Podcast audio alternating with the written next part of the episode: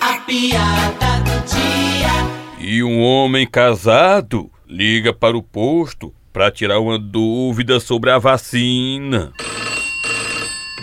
Posto de saúde, quem espera sempre alcança que realmente você é paciente, como posso lhe ajudar?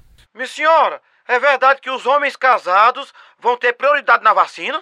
Desculpe, senhor, mas onde foi que o senhor ouviu isso em que diz que homens casados terão direito à prioridade na vacina? Tá aqui, ó. Pessoas privadas de liberdade. Ui!